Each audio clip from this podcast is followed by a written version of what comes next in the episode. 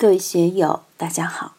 今天我们继续学习《禅说庄子·齐物论》第八讲“凡人之俗与智人之神”第七部分。大家可以通过查看本的声音简介了解学习内容。让我们一起来听听冯学成先生的解读。关键就在“而游乎尘垢之外”。什么是尘垢？我们的喜怒哀乐是尘垢，荣辱是非是尘垢，思想里面的哲学观念，说有说无，这些都是尘垢。严格来说，生命本身、精神本身是不在乎这些有、那些无这些游戏类的判断的。作为人的认识，认识自己，认识外部世界，是要通过有无的判断来确定人与自然、人与社会的关系。确定这些关系以后，来提高自己的生存能力，顺应自然，乃至改造自然，把大自然拿来为我所用，是需要有无等系列的精神运动的。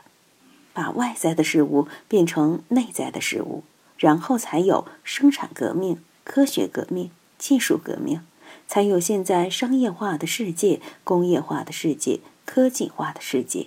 这个世界就是社会化的人文的一系列的东西，但这一系列的东西对道人来说就是尘垢，在宇宙之中，地球也不过是一粒尘埃而已。人类社会在地球上这样折腾，那样折腾，折腾到现在绿色和平组织都说人类是在慢性自杀。我经常说，地球是一个巨大的面包，一亿年吃完。人类的寿命就是一亿年，一百万年吃完，人类的寿命就是一百万年。但是现在，老板们、科学家们、政府官员们、GDP 的信奉者们，随时都在研究如何明天就把这块面包吃完。地球这块面包吃完以后，人类到哪里去安家落户？到哪里去安身立命？所以，人的有味无味。一方面给我们创造了价值，给我们带来了福利，实际上也是吃子孙饭，快速的消耗了地球的资源。另外，也引起了很多意识形态的麻烦与是非，包括西方的宗教文化是非，基督教、伊斯兰世界、儒家世界，还有战争和文化都会带来冲突。这些冲突难道不是尘垢吗？在宇宙中，在自然界。在生命体系，在精神体系里，这些难道不是成垢吗？给人类社会带来的不是福祉，而是祸害。高明的人就要超然于这些成垢之外。夫子以为孟浪之言，夫子就是孔夫子。在介绍了这些语言以后，孔夫子就说：“这些都是荒唐话，哪有这样的事？没有这样的事。”人类社会就是君君臣臣、父父子子、夫夫妇妇，就是仁义礼智信这一套。什么不就利、不为害、不喜求、不远道，还无味有味、有味无味的，搞这些名堂干嘛？真是无稽之谈，一派胡言。但是瞿雀子却认为是妙道之行，啊，这个简直高妙了不起。伍子以为奚若。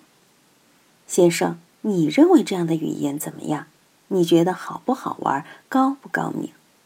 常伍子曰：“是皇帝之所听盈也，而丘也何足以知之？皆汝亦太早计，见卵而求食业，见蛋而求消之。”常伍子听了瞿雀子这么一番话，就说：“哎呀，你懂什么呀？”这么高妙的语言，连皇帝这么伟大的圣人听了都会发呆、糊涂，不知道东南西北。孔丘他哪里知道深浅？孔夫子算什么？他没有资格知道的。对你而言，你也听得太早了，你还没有被启蒙，还仅是一个婴儿。看见一个鸡蛋，你就把它当公鸡、当闹钟来使用。鸡蛋还不是闹钟。还不能侍候你的起居，见了一个公蛋的蛋丸，你就想到把猫头鹰拿来做烧烤，那不行，你太自以为是，欢喜的太早了。与常为汝妄言之，汝以妄听之。我现在孤妄言之，你也就孤妄听之。这么一种文法，也是从庄子这里来的。西傍日月，写宇宙，为其吻合，致其骨昏，以利相尊。众人异义，圣人于春。残万岁而依沉春，万物尽然而以世相运。这里又结合刚才王尼谈的那一番道理，紧扣主题。西傍日月，谐宇宙，为其吻合。我们能够离开日月吗？我们每天都在依傍日月，也依傍地球，依傍乾坤。写宇宙，我们每个人都在宇宙中生活，来自宇宙，归于宇宙，生生世世都在宇宙之中。什么是宇宙？四方上下曰宇，是一个空间概念；往古来今曰宙，是一个时间概念。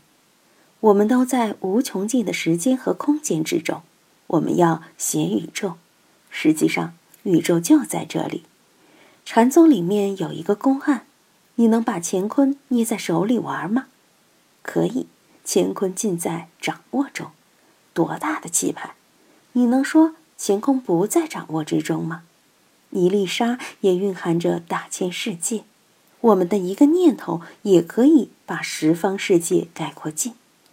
唐代有一位华严宗的大师李通玄长者，人称早博大师。他在《新华严经论》里有一句名言：“无边差劲，自他不隔于毫短；史诗古今，始终不离于当念。过去、现在、未来，东西南北中，古往今来的一切一切，始终不离我们当下一念。”这就像西方著名的历史学家克罗齐说的：“一切历史都是现代史。”这是二十世纪五六十年代西方哲学家的语言。中国人早在两千多年前就把这个参破了。无边差劲，自他不隔于毫端。无边差劲，无穷的世界，无穷的宇宙，它和我的距离连一个毫端都不间隔。连一个无限小的距离都没有，时事古今始终不离于当念，一切都在现在，过去在现在中，未来也在现在中，现在更是处在现在中。想一想，我们面对宇宙，面对自然，有隔离吗？有隔阂吗？不隔半分。生命和我们如此贴近，太阳。月亮、地球和我们如此贴近，宇宙和我们息息相关，我们的呼吸就在宇宙之中，哪有什么距离感？如果我们有这么一种体会，有这么一种感受，实际上是很了然、很舒服的。有些人每年要去旅游，旅游来旅游去，其实都在自己的心里来来去去。什么是旅游？旅游还不是在自己的眼耳鼻舌身意里面打妄想，都离不开自己的眼耳鼻舌身意，一切具足。你到月球上去旅游，还是在自己心里旅游，还是要通过自己的眼耳鼻舌身意去感受它。这里面的境界和气势多大！两千多年前的古人就有傍日月写宇宙。为其吻合的感觉了。什么叫吻合？万事万物都融含在这里，都和我们丝丝入扣，就像我们穿的衣服一样，非常贴身。我们的生命里面就浸透了日月宇宙。我们怎么去感知它？怎么去享受它？我们的生命，我们的生活，就是在日月宇宙之中。知其骨昏，以利相尊。先说什么叫以利相尊？万事万物都有差别性，而有尊卑贵贱。我们的举心动念就在这样的差别性之中。眼睛看见的不等于耳朵听见的，耳朵听见的不等于鼻子闻到的，鼻子闻到的也不是舌头感知的。我们的皮肤也在与大自然接触，何况我们这个心？东南西北，古今中外，无穷的事物都在此心之中，都在此心之中奔忙。那么，怎样治其骨昏，去超越它呢？昏就是黑暗，骨就是我们的精神周游于世界。还是刚才那句话：万事万物，我们都无不具备，当下具足，都在我们的心意识之中。一方面，我们的思想把万事万物分门别类，三百六十行，三万六千个科目，把它弄得井井有条；另一方面，又是一锅端。将它们相安无事的、没有分别的放在我们的精神和生命之中，在这里面，你说它是光明的还是黑暗的？你说它是糊涂的还是清晰的？你说它是智慧的还是愚蠢的？都说不清楚。你说它是尊贵的还是卑贱的？都谈不上。所以，至其骨昏，以力相尊，周游于万物。来去无碍，都很顺畅。我们要看到生命的妙处，看到精神的妙处，对差别性也好，对同一性也好，都可以置之不理。这篇文章叫《奇物论》，主题就是奇物。为什么要奇物？因为我们的精神现在分别性之中，现在差别性之中，现在利害是非、古今中外种种得失之中。不得解脱。如果我们起悟了，就可以达到治其骨昏、以利相尊的境界。今天就读到这里，欢迎大家在评论中分享所思所得。我是万万，我在成都龙江书院为您读书。